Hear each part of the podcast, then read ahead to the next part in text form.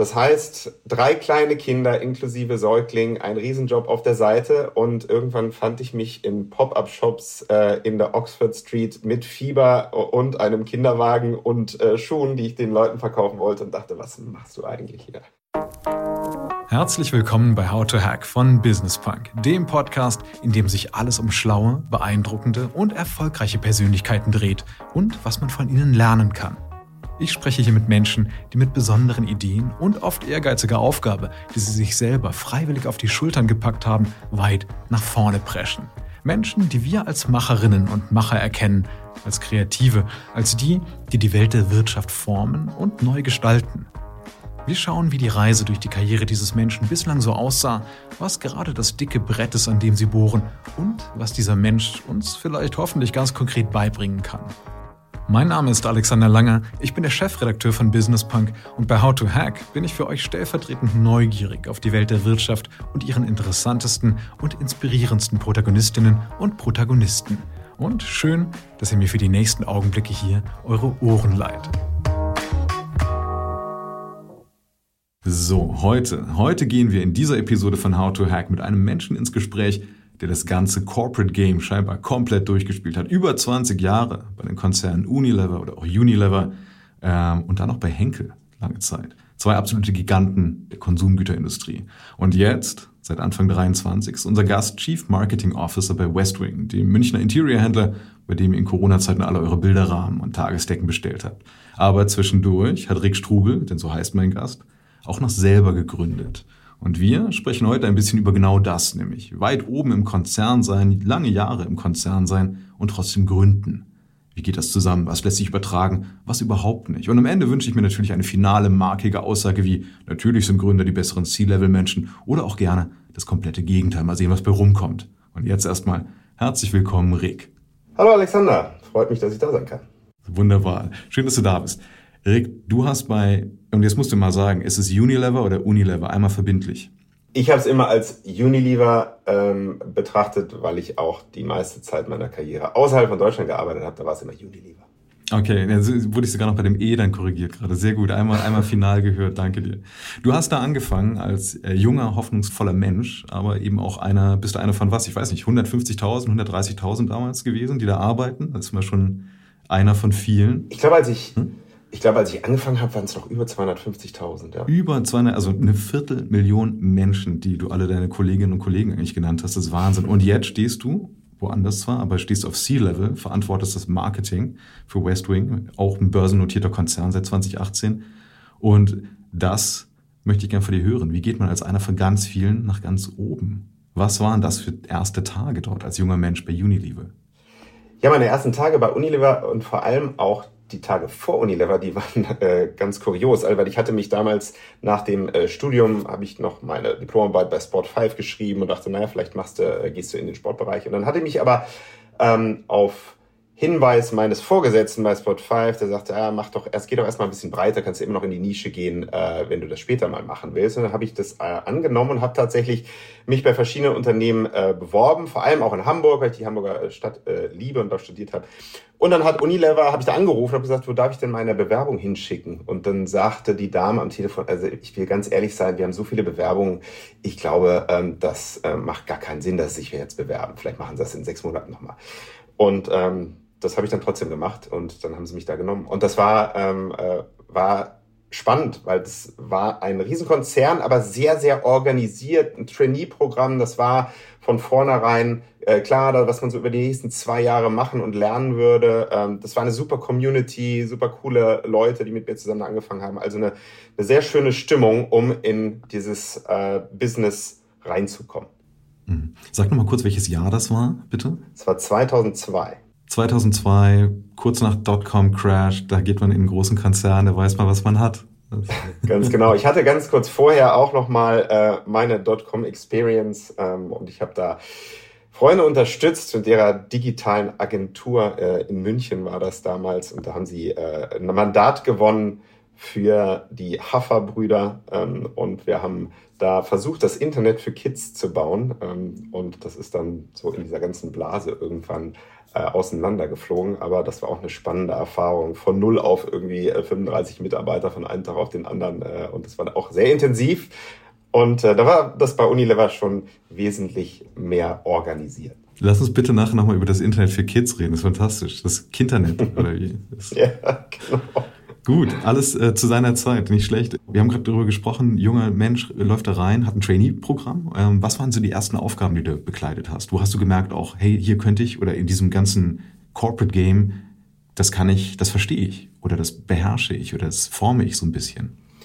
Ich glaube, am Anfang ist das gar nicht äh, der Fall, dass man sagt, ich verstehe das hier alles, sondern man, man ist erstmal beeindruckt einfach von so einem großen Konzern. Ähm, und ich hatte mich beworben eigentlich für Marketing. Ich wollte Marketing machen, hatte vorher auch meine Erfahrungen im Marketing äh, gesammelt und auch im Verkauf und bin dann im Verkauf gelandet. Äh, da gibt's ein Assessment Center und dann wird man sozusagen rausgesucht und dann bin ich mehr oder weniger durch Zufall in der Beauty-Sparte damals gelandet und im Verkauf und äh, im Key-Account für Metro damals und da lernt man erstmal äh, eine, eine harte Seite des Geschäfts. Ne? Wie verkauft man die ähm, Deos und Shampoos und Lotions ähm, an den, den Kunden, der ja auch sonst durchaus schon interessante Lotions und Deos von anderen ähm, hat und er erstmal sagt, also grundsätzlich habe ich ganz wenig Interesse hier an euren Marken. Also das ist, äh, ist spannend, das geht jedem äh, Unternehmen, glaube ich, gleich und äh, diese Response ist immer dieselbe und da sich durchzubeißen, das fand ich spannend am Anfang.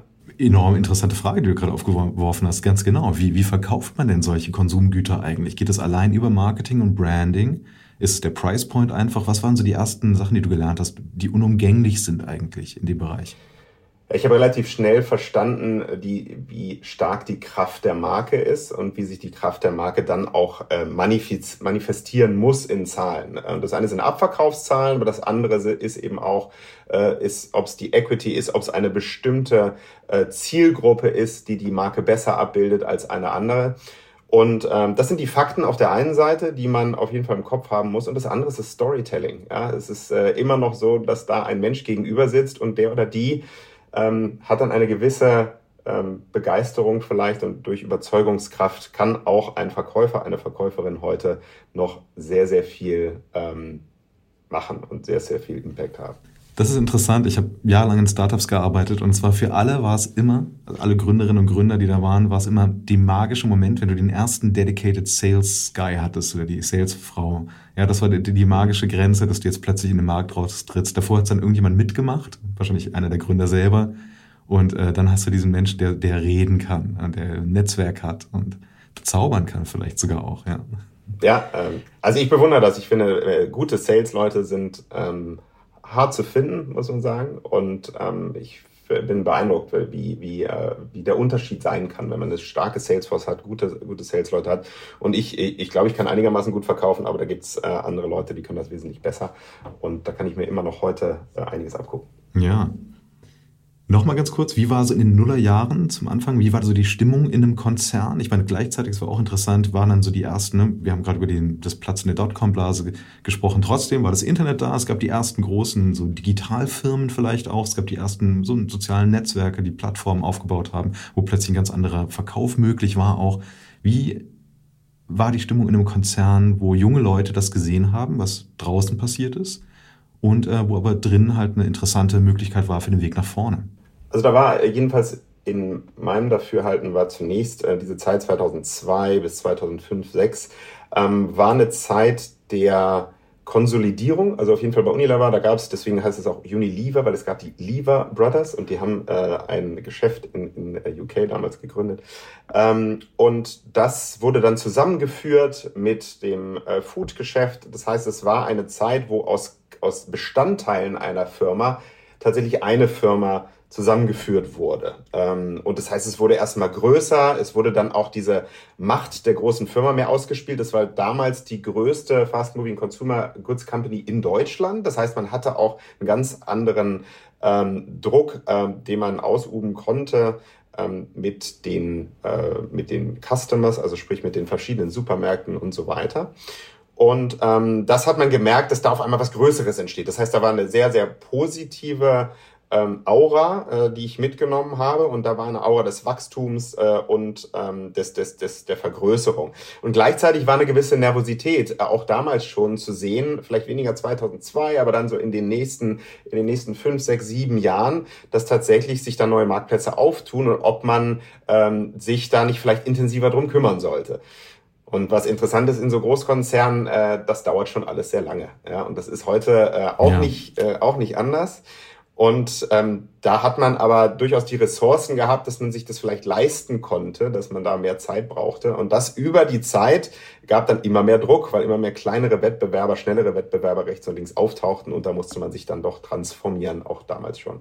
Ja, man musste sich transformieren, aber das war vor allem auch die Aufgabe wahrscheinlich von jungen Menschen im Konzern, ja, die quasi äh, plötzlich auch laut wurden und äh, die Welt draußen, wie wir gerade gesagt haben, so ein bisschen gesehen haben und gewarnt haben vielleicht auch. Das war auch, und jetzt kommt es nämlich so interessant, das ist toll, deine Karriere eigentlich auch mit unserer eigenen, als Marke ein bisschen zu verflechten. Ist nämlich so, wir sind 2009 an den Start gegangen und das war schon die Reaktion darauf, dass halt sich was tat, ja, dass er plötzlich äh, junge Leute in Konzernen im mittleren Management waren und nach oben den Finger ausgestreckt haben, gesagt haben, wir wollen dahin, wir haben Ahnung, gebt uns mehr Platz, gebt uns mehr Raum. Da wurden plötzlich Tonschuhe getragen, ja, die Sneakerkultur wurde etabliert und so weiter und so fort.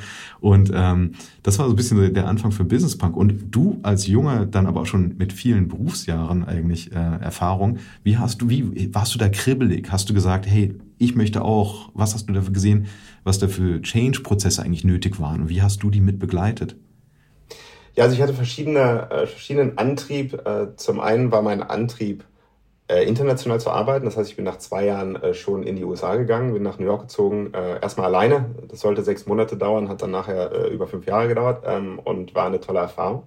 Und ähm, darüber hinaus wollte ich äh, innovieren, äh, sowohl äh, im Produkt, in Kategorien, aber dann auch über Technologie. Und da war Amerika der beste Platz, weil da mehr passierte noch ähm, oder auch heute, glaube ich, sind die Amerikaner da sehr, sehr agil und ähm, neue Trends kommen oft äh, entweder aus, aus den USA, aus, aus Asien. Deswegen konnte ich da, ähm, als ich dann in, in Amerika landete, mich relativ schnell auseinandersetzen mit äh, Möglichkeiten wie die Marke Dove, auf der ich dann damals arbeitete und die eine ähm, eine neue Strategie gerade aufgesetzt hatte, nämlich diese Campaign for Real Beauty, sich da total zu ähm, abzuwenden von den Konformen der Beauty-Industrie und zu sagen, äh, ne, äh, äh, Schönheit kann auch anders aussehen. Also in dieser Zeit diese Marke dann über Innovationen äh, zu treiben und dann aber auch zu sehen, wie können wir neue und jüngere Kundengruppen ansprechen.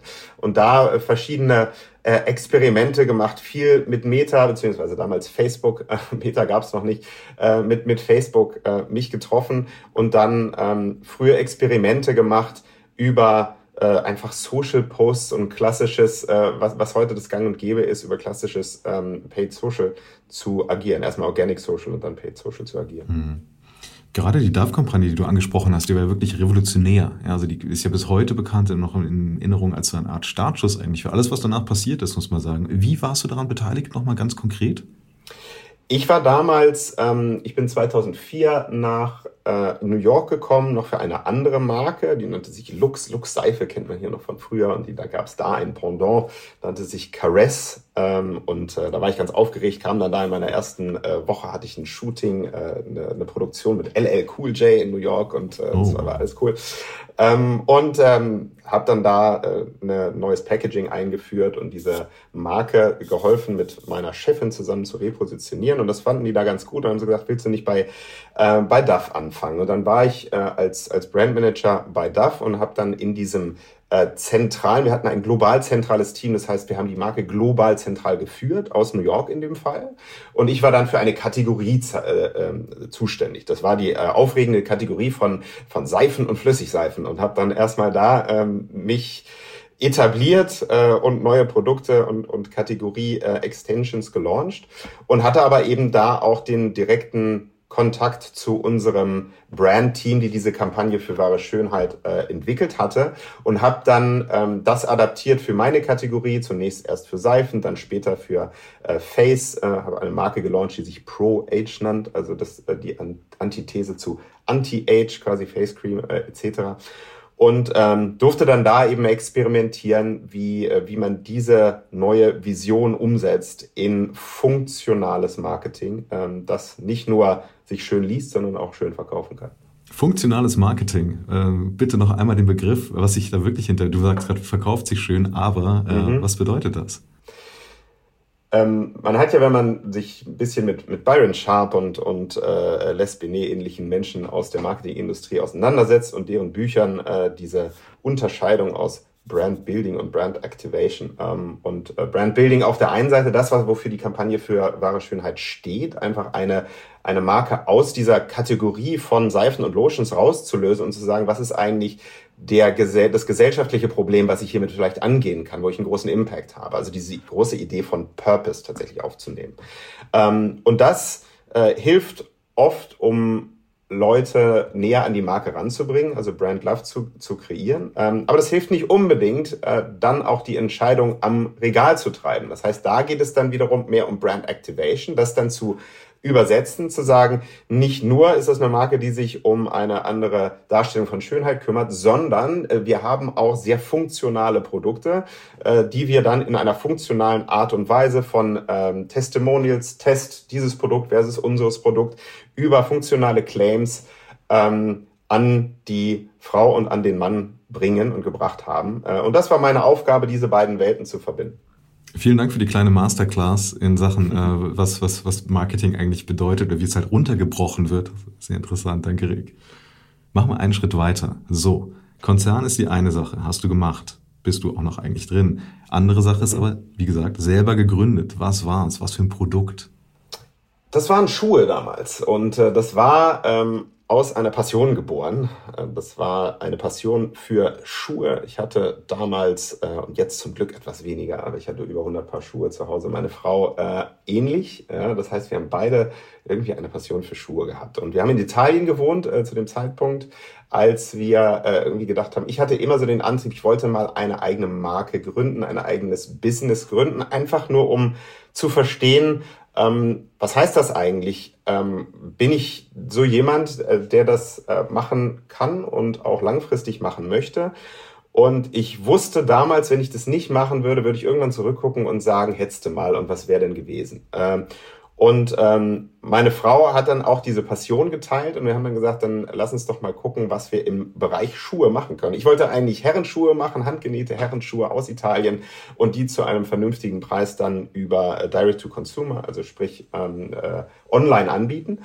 Und äh, das stellte sich aber raus nach einer kurzen Marktanalyse, dass es äh, nicht besonders lukrativ ist. Es ist ein relativ kleiner Markt, ähm, das ist ein relativ umkämpfter Markt und ähm, da gibt's äh, relativ viel Wettbewerb. Das heißt, das ist schwierig, was die Volumina angeht. Und äh, wir haben uns dann überlegt, gut, dann nehmen wir einen relativ einfachen Schuh. Damals gab es diesen Ballerina-Trend, dass quasi jede Frau in ihrer Handtasche, wenn sie unterwegs war, äh, nochmal ein paar Ballerinas hatte und ähm, haben uns das dann näher angesehen, haben gesagt, was sind so die funktionalen Unterschiede von handgenähten versus industriellen, ähm, was ist so, sind so die Styles, die, die meine Frau äh, toll fand und haben uns dann da langsam rangepirscht und haben dann gesagt, gut, dann äh, machen wir das. Ähm, in Italien wussten aber schon, dass wir nach London gehen und wollten dann quasi die Schönheit Italiens an den Füßen äh, in die UK überführen und sind dann nach London gezogen und haben dann diese Firma gegründet.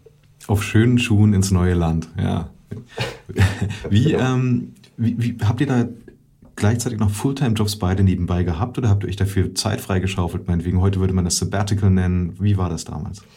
Ja, das war der erste Fehler. Ähm, also meine, meine Frau äh, war auf Maternity Leave und äh, wir hatten zwei Kinder zu dem Zeitpunkt. Ähm, wir haben die 2014 gegründet. Ich hatte einen Fulltime-Job, den hatte ich schon ein paar Jahre gemacht äh, und konnte den einigermaßen äh, gut managen. Und wir sind dann ähm, nach London gezogen und haben 2014 gegründet. Ich habe 2015 die Führung der globalen Marke Axe übernommen. Das war damals eine Marke von fast zwei Milliarden Dollar Umsatz äh, in 90 Ländern äh, und habe dann versucht, meinen Teil an dieser Firma neben diesem äh, neuen Mammutjob zu machen. Also sprich äh, Freitag, Wochenende etc. Und meine Frau ähm, wurde dann zum Glück ähm, wieder schwanger, das heißt schwanger mit dem dritten Kind. Und wir haben dann 2015 äh, unseren Sohn bekommen. Das heißt, drei kleine Kinder inklusive Säugling, ein Riesenjob auf der Seite und irgendwann fand ich mich in Pop-up-Shops äh, in der Oxford Street mit Fieber und einem Kinderwagen und äh, Schuhen, die ich den Leuten verkaufen wollte und dachte, was machst du eigentlich hier? okay, aber es war ein Traum. Du hast gesagt, du musst es machen. Es war ein innerer Antrieb, denn du hättest es bereut, es nicht zu tun. es ist eine dieser, dieser Deathbed-Sachen, die man dann äh, noch mit sterbender Stimme bereut. Gut, ähm, wie lange hat das gedauert, dieses ganze Projekt, sage ich jetzt mal? War das eine Sache, die nach einem halben Jahr dann vorbei war oder hat sich das länger? Nee, überhaupt nicht. Äh, wir haben das eben auch, weil die Passion immer weiter ging. Wir haben dann ähm, zunächst angefangen, D2C über, über unsere Website, haben ähm, Pop-up-Shops gemacht, hatten dann Interesse von ähm, Luxury-Hotels für die zu produzieren, ähm, haben das dann auch gemacht und das Ganze hat äh, fünf Jahre äh, haben wir fünf Jahre quasi immer nebenbei gemacht. Ähm, und wir haben dann äh, zu Corona-Zeiten irgendwann entschieden, dass, dass wir das äh, langsam ausfäden und nicht mehr machen, weil es einfach nicht mehr darstellbar war. es war auch finanziell nicht sinnvoll. Und wenn man ein Geschäft aufbaut, dann sollte man sich auch genau überlegen, wie viel Geld man reinsteckt, wie viel man raushaben möchte und wo man dann sagt, maybe Input uh, is bigger than Output and then ja. let's leave it here. Ich habe gerade von dir was vom funktionalen Marketing gehört. Jetzt hören wir gerade was über funktionales Geschäftsmodell. Am Ende genau. Output bitte größer als Input. Ja. ja. ja, aber interessant. Ich meine, ich würde euch unterstellen, ihr hattet nicht die große wirtschaftliche Notwendigkeit, dass das äh, ein Riesenerfolg wird sozusagen. Das heißt, da wurde und das ist das, worüber ich jetzt gerne zu sprechen kommen würde. Da ging es wahrscheinlich auch um konkret um, wie du selber gesagt hast, Learnings, halt Sachen, die du halt gucken wolltest, erfahren wolltest über dich selber. Bist du dieser Mensch? Und jetzt ganz kurz gefragt, bist du dieser Mensch? Bist du der Gründertyp? Ja, ich bin, ähm, ich, ich glaube, also ich hatte viel Spaß an diesem Nebenjob, obwohl das äh, wenig Schlaf bedeutete und viel Stress und so weiter. Ähm, und meine Frau auch. Und wir haben äh, aber dann irgendwann gemerkt, dass, dass es auch gesundheitlich vielleicht nicht so sinnvoll ist, ähm, wenn, man, wenn man das so durchzieht, wie wir das durchgezogen haben.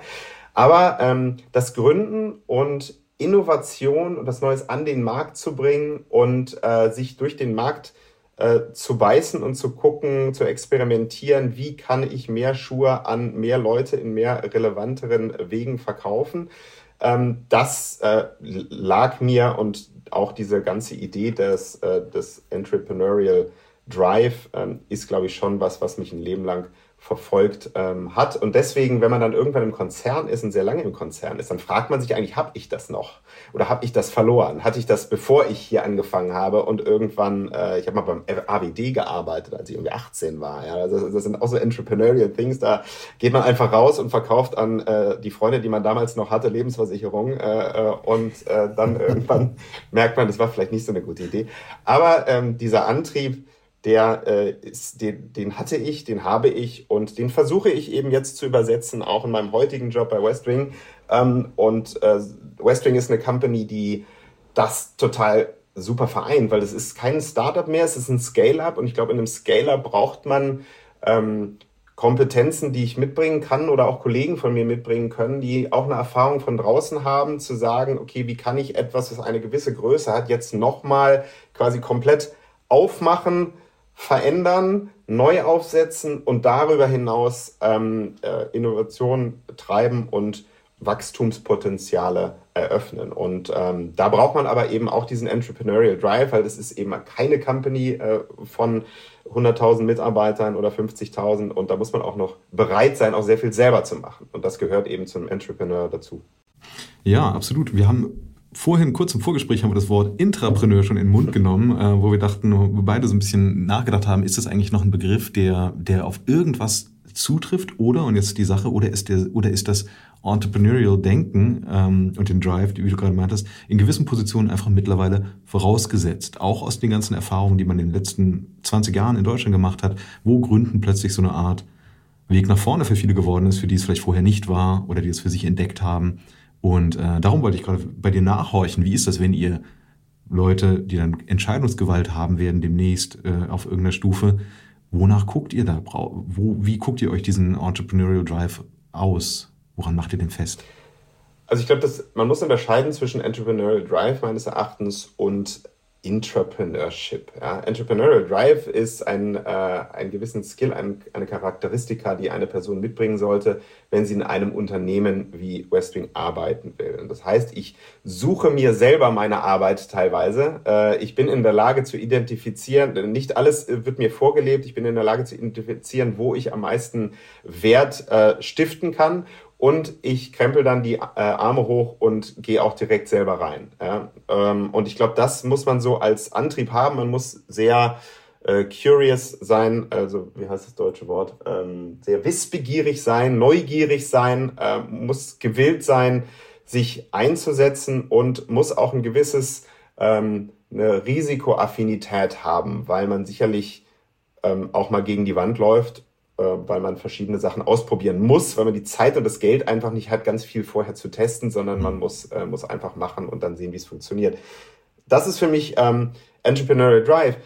Entrepreneurship meines Erachtens ist, ist ein Wort mit wenig Bedeutung, weil das ist meines Erachtens ein Entrepreneur minus Risiko plus Politics ist irgendwie ein Entrepreneur. Und, und äh, dann ist man auch wieder dann gefangen in Großkonzernstrukturen, die nach Großkonzern-KPIs arbeiten. Und da ist es ganz, ganz selten so, dass man Leadership hat, auch ein Continuous Leadership von Leuten, die sowas wollen, unterstützen, verstehen.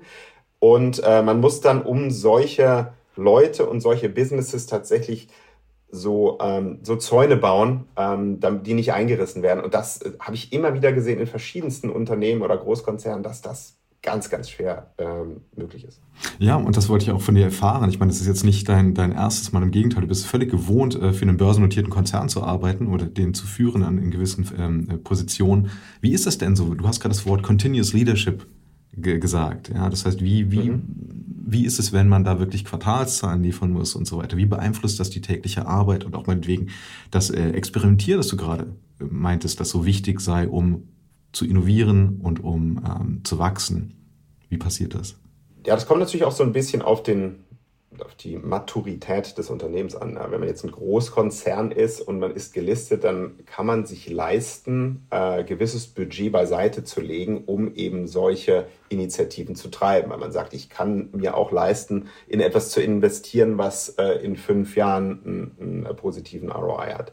Je kleiner das Unternehmen, ähm, desto weniger ähm, Ressource hat man, um das zu machen. Das heißt, da muss man sehr erfinderisch sein, wenn man auch mittel- und langfristig äh, arbeiten will. Und ähm, von daher geht man eben ein gewiss, ein, einen höheren Risikograd ein, einfach in Dingen, die man, äh, die man ausprobiert. Und man fängt erstmal auf kleinerem Level einfach an ne, und versucht dann im, im, im Kleinen auszuprobieren, damit man, je größer das wird und je mehr ähm, Geld man da in die Hand nimmt, desto größer das Risiko, äh, dass das dann irgendwann schnell Ende findet. Und Westwing selber nochmal, super interessant auch für uns, so als Erfolgsgeschichte. Wir hatten 2014 hatten wir Delia Fischer, wie sie damals noch hieß, hieß eure Gründerin Delia der Chance mhm. mittlerweile, äh, auf dem Cover als eine stellvertretende äh, für, da haben wir das ganze Thema junges Unternehmertum eigentlich mal vorgestellt, was mittlerweile unser Brot und Butter ist oder auch schon mhm. seit Jahren ist. Aber da hieß es nochmal, das sind unsere erfolgreichsten Gründerinnen und Gründer in Deutschland gerade. Delia war stellvertretend dafür. Wie gesagt, 2014, wir reden hier neun Jahre später, mittlerweile seit äh, fünf Jahren seid ihr an der Börse. Man holt sich einen Menschen ran, der Henkel und äh, jetzt hoffe ich Unilever äh, mit groß gemacht hat. Also das ist ein, wie du gerade sagtest, ein Maturitätssprung enorm. Ähm, was sind denn jetzt gerade, ich meine, du bist wie gesagt seit neun, zehn Monaten dabei, äh, die ganz großen Aufgaben, die du angehst dort bei Westwing? Ähm, also was ich, ich, was ich liebe an meiner Arbeit ähm, ist, dass es so viele Opportunitäten gibt, die man angehen kann und die man relativ schnell umsetzen kann. Ja? Also zum Beispiel angefangen von, wofür steht die Marke eigentlich? Äh, wer ist eigentlich unsere Core Audience? Ähm, wie spricht man, was ist relevant für die Audience und wie sprechen wir die am besten an? Ähm, wie wollen wir den Look and Feel der Marke weiterentwickeln, um äh, dafür zu stehen, äh, für dieses, und das ist eine neue Definition äh, als äh, The Beautiful Living Company, also diese Idee von Beautiful Living, zu, diese Verbindung zu haben von schönen Dingen und einem schönen Zuhause äh, und einem schöneren Leben. Äh, und ich finde, ich glaube, wir alle haben irgendwie so Momente, wo wir vielleicht, ob es ein Glas ist, eine Vase, ein Sofa, ähm, ein Möbelstück, wo wir sagen, da habe ich gewisse Erinnerungen oder da freue ich mich dran. Das können kleine Dinge sein oder große. Und die haben eben auch einen Einfluss darauf, wie wir uns, wie wohl wir uns zu Hause fühlen, wie wir mit anderen Menschen umgehen. Und äh, diese Beautiful Living Company zu bauen und diese Marke weiterzuentwickeln, ähm, jetzt ist noch geheim, aber wir launchen äh, auch ein neues Logo in den nächsten paar Wochen, eine neue Corporate Identity mit, äh, mit neuer Fotografie, Look and Feel äh, und auch eine Kampagne, um das Ganze zum Leben zu erwecken. Und das heißt, dass auf der einen Seite ist es die, die Basis zu schaffen, für was die Vision der Firma, was, die, was ist die Vision der Marke, wo soll die hin und was sind so die verschiedenen Stepping Stones der Marke. Das andere ist aber dann das, äh, das Marketingmodell. Ja? Das heißt, was, wie, treiben wir äh, das Geschäft an. Das Interessante an einem E-Commerce-Unternehmen ist, man ist ja Chief Marketing und Sales Officer in einem, weil man eben den direkten Umsatz treibt und jeden Tag und jede Minute und jede Stunde sehen kann, wo der Impact ist. Das heißt, auf der einen Seite Performance Marketing und da wiederum die Idee des Brand Activation. Ja, ähm, und auf der anderen Seite das Brand Building, Brand Equity und äh, das mit Leben zu füllen. Und da die Balance zu finden, auch in den verschiedenen Kanälen, in den verschiedenen Disziplinen und ähm, das Geschäft da anzutreiben, das ist so im Augenblick meine Aufgabe und die ist sehr spannend. Ja, und interessante Zeit auch. Ich meine, wir haben jetzt ähm, seit vor drei Jahren Corona erlebt, äh, bis letztes Jahr eigentlich noch so sehr prägend und ähm, ich sag mal, das Leben bestimmend. Dort war das Zuhause plötzlich der absolute Safe Space, der es ja eigentlich schon immer war, aber nochmal sehr viel mehr geworden ist. Man hat es auch an, dann, an eurem Börsenpreis oder Aktienpreis äh, erkennen können, wie sehr das Zuhause eigentlich wichtig geworden ist für Leute. Jetzt, und du sagst gerade, hast dich damit enorm beschäftigt, wofür diese Marke eigentlich steht, ja, wofür diese, diese Company stehen will. Was sind denn so noch Überbleibsel und Learnings äh, aus der Corona-Zeit, wo du denkst, die kann man auf eine neue Zeit, wo Leute wieder rausgehen, wieder reisen und so weiter übertragen? Und äh, die werden uns weiter begleiten. Also auf der einen Seite, was ganz wichtig ist, ähm, ganz viele Leute nehmen ihr Zuhause jetzt anders wahr. Auch wenn sie jetzt ihr Geld vielleicht für mehr Reisen ausgeben oder andere Dinge ausgeben, die haben eine höhere, der äh, Brite sagt, Appreciation of their home, also die ähm, wertschätzen ihr Zuhause anders. Und viele Menschen haben auch gemerkt, dass eine Rolle von Design äh, oder das Design durchaus eine Rolle in ihrem Zuhause spielt, weil sie sich daran erfreuen. Und wenn ich äh, mit Konsumenten spreche, und ich hatte gerade gestern erst drei äh, vor mir, äh, physisch, das macht mir immer viel Spaß, wenn man sich die Zeit äh, nehmen kann, einfach mit äh, Leuten zu sprechen, die Fans unserer Marke sind und unsere Produkte kaufen. Ja? Und die sagen, ähm, das macht mir Freude, bei euch durch die Seite zu scrollen. Ähm, manchmal gehe ich auch einfach hin, um mich inspirieren zu lassen, ohne eine Kaufintention zu haben. Und am Ende ähm, sehe ich aber, dass wieder was in meinem Basket gelandet ist. Äh, das heißt, diese Appreciation of Design in Your Home, das ist etwas, was äh, sicherlich über Corona sich entwickelt hat und wovon wir profitiert haben und was wir auch weiter äh, nutzen und deswegen uns ganz klar als Design- und kuratierte Home and Living Company positionieren ähm, und eben weniger im Bereich des äh, Praktischen oder äh, wir haben auch keine 8 Millionen SKUs auf unserer Webseite, durch die man sich durchscrollen äh, müsste oder könnte. Das ist auch gar nicht unsere Intention. Ähm, mhm. Und auf der anderen Seite sieht man auch, dass sich aber die Art und Weise, wie Leute Home and Living kaufen, verändert hat seit Corona. Äh, während Corona, weil wir alle zu Hause saßen, ähm, gab es auch viel mehr, die sich einfach inspirieren äh, lassen wollten und dann gewillt waren zu investieren in, äh, äh in kleinere Accessories und das mehrfach die Woche, mehrfach im Monat. Und man sieht, dass äh, viele die dafür kamen, äh, kommen jetzt weniger. Wir haben immer noch eine sehr, sehr loyale äh, Basis von Konsumenten.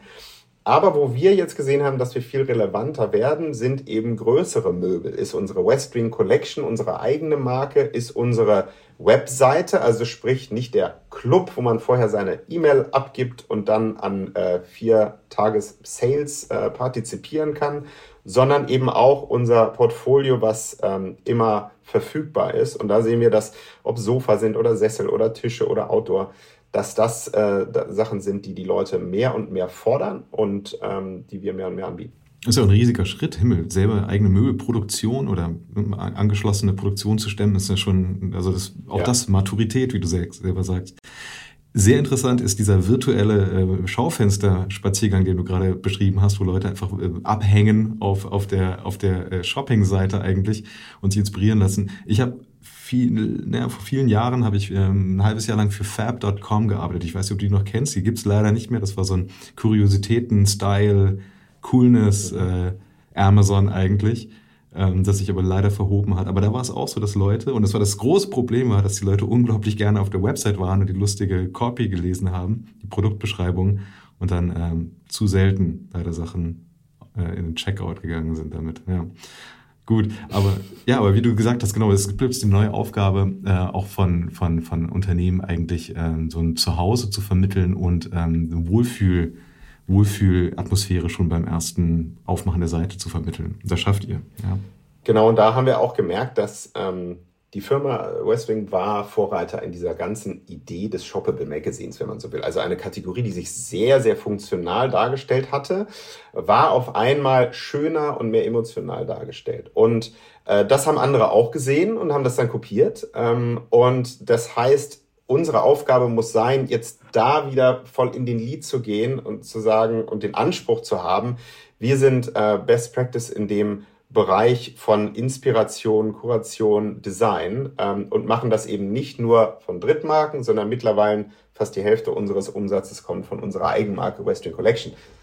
Und das macht es für mich als Marketier natürlich umso interessanter, weil ich bin ein Retailer und eine Marke gleichzeitig. Ähm, und äh, das heißt, ich habe auch die Möglichkeit mit tollen Marken wie, äh, jetzt haben wir gerade letzte Woche, äh, kam die Marke Floss auf äh, unsere Seite, also eine schöne Lampenmarke, Artemide, ähnliche, äh, gerade im Lampenbereich haben wir jetzt neue Sachen, Kartell etc. Das heißt, wir haben interessante Drittmarken, die uns natürlich auch helfen, die äh, Positionierung von Beautiful Living zu manifestieren und wir haben unsere Eigenmarke. Und damit dann auch zu spielen und auch die Kombination zu finden. Keiner äh, kauft sich, aber ganz wenig Leute gehen ja hin und kaufen sich alle Möbel bei einer Marke. Das ist ja auch gar nicht der Anspruch. Man soll ja auch individuell äh, Dinge kombinieren. Und ich glaube, da haben wir ähm, so ein Alleinstellungsmerkmal durch diese starke Eigenmarke und diese starken Drittmarken, dass wir das kombinieren können. Du meintest gerade genau, die Eigenmarken, ein Riesenschritt eigentlich ne, für, für, eine, für eine Marke wie ihr. Äh, was sind noch die anderen übergeordneten Trends? Du hast gesagt, einmal die Leute haben diese neue Appreciation für ihr Zuhause. Ja, absolut. Und was sind aber noch so andere Trends, die du gerade in der Branche siehst, wo du sagst, da müssten wir eigentlich draufgehen oder das wird kommen, das wird wichtig? Also auf der einen Seite hilft uns tatsächlich äh, unsere Position als E-Commerce-Anbieter. Wenn ich mich mit Kollegen unterhalte aus dem Offline-Geschäft, äh, dann höre ich, wir haben 30 bis 40 Prozent weniger Traffic, weniger Leute in unseren äh, Stores. Das ist äh, tatsächlich bei uns, sicherlich merken wir auch, dass weniger Leute nach äh, Möbeln suchen als 2021. Ähm, aber wir profitieren schon von unserer Position als E-Commerce-Anbieter. Ähm, das heißt, E-Commerce äh, ist here to stay, auch für Home and Living, ist here to grow. Das ist schon mal positiv grundsätzlich. Äh, wir fangen, äh, haben jetzt auch einen, einen Store in, in, Hamburg, einen wunderschönen Store am Jungfernstieg. Und ähm, sicherlich gibt es da auch mehr physische Touch Touchpoints. Das heißt, das ist vielleicht ein Trend, wo man sagt, als Retailer äh, und Brand will man sich auch physisch verfügbar machen. Das muss nicht in, immer innerhalb eines eigenen Stores sein, aber ähm, dass man die Produkte anfassen und sehen kann, ähm, das ist sicherlich auch Teil dessen. Und ähm, eine andere Sache sind kleinere ähm, Apartments. Und äh, wir haben sehr viele Single-Haushalte. Wir sind, wir sind in elf Ländern, aber äh, vor allem auch hier in Deutschland. Und da zu helfen, wie kann ich auf kleinem Raum schön leben. Ja, wir machen ja diese Home Stories, die findet man auf YouTube, auf unseren Kanälen, äh, bitte folgen. Und ähm, da, äh, da stellen wir ja ganz verschiedene Häuser dar. Und teilweise ist es dann die äh, 3000 äh, Quadratmeter Villa irgendwo ähm, auf Ibiza oder es ist die 40 Quadratmeter Wohnung in, äh, in Essen oder in München. Und wir sehen, dass ganz viele Leute solchen Content haben wollen, konsumieren, weil sie sich eben selber überlegen, ne, ich habe nicht so viel Platz, aber ich will diesen Platz irgendwie schön machen. Und ähm, da ist, glaube ich, auch noch äh, mehr Potenzial, sich damit intensiver auseinanderzusetzen. Was sind die Probleme dieser Leute? Wie kann ich Praktikabilität mit Schönheit verbinden äh, und muss nicht immer die Entscheidung entweder oder treffen? Äh, und ich glaube, da ist noch mehr für uns, für uns drin in der Zukunft. Rick, machst du, der, machst du deine Türen auf für die Home Story? Was sieht man da bei dir? Was ist das Letzte, was ihr euch angeschafft habt an an schönen Dingen zu Hause? Also ich, ähm, unsere Tochter wird morgen 15 äh, und als Teil dessen haben wir den, äh, das Westwing Studio genutzt. Westwing Studio ist dieser Design Service. Das heißt, man sagt dann, oh, ich hätte gerne ein neues Zimmer und ich stelle mir vor, das soll so ein bisschen äh, Nordic-Style sein, aber soll dann auch, auch Wärme haben. Und dann haben wir Interior Designer, die äh, nehmen das auf und machen dann 3D-Modelle. Und mit diesen 3D-Modellen kann man sich dann angucken, wie sieht das Zimmer denn dann tatsächlich aus. Äh, und dann kann man eben ähm, die Produkte bei Westwing bestellen oder teilweise sagen, nein, das habe ich schon, das will ich nicht, was kann ich dazu packen? Und das äh, hat jetzt gerade stattgefunden in den letzten zwei, drei Wochen und äh, wir sind begeistert, ein komplett neues Zimmer äh, für Isabella geschaffen und äh, sie ist mega happy und ich war super beeindruckt, dass das 3D-Modell tatsächlich so nah an dem reellen Produkt nachher äh, ist.